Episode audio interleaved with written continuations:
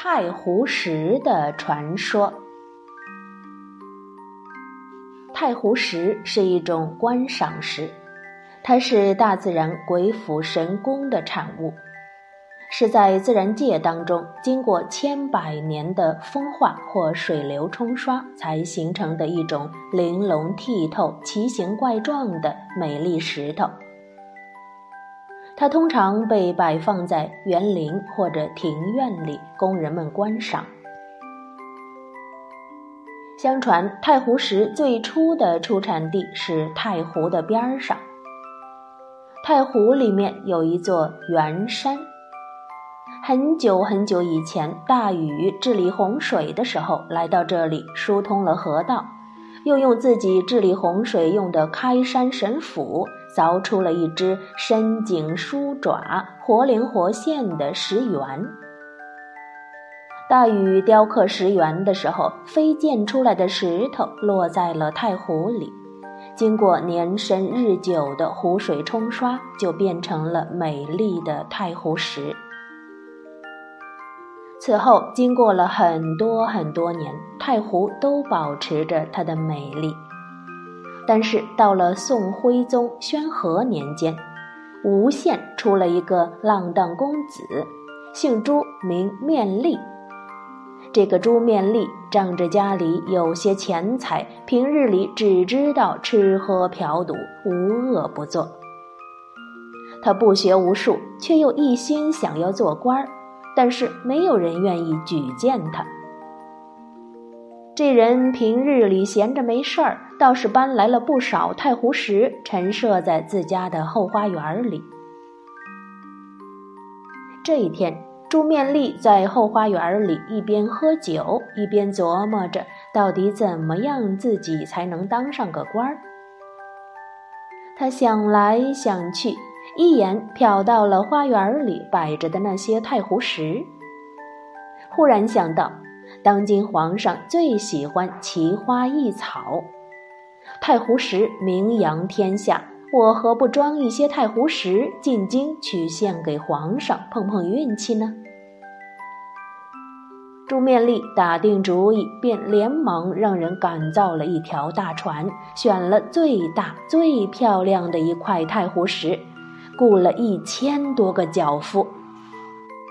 把这块大石头搬到了船上，运到了京城。太湖石被运到宫里，献给了皇上。皇上还从来没有见到过这么大、这么奇异、美丽的太湖石，非常高兴，立刻就封朱面丽为威远军节度使，赐他金帛玉带。并且命他回乡去搜罗更多更好的太湖石来进贡。朱面丽靠着进贡太湖石当了官儿，得意的不得了。他头戴乌纱，手拿金印，身穿官袍，乘着大船返回家乡。一回到家乡，他就立刻耀武扬威地搜刮起钱财来。同时还派人四处搜罗太湖石，不管是在山上的、水里的，还是人家花园里、书房内的，只要是他看上了，就借着皇帝的旨意硬要抢走。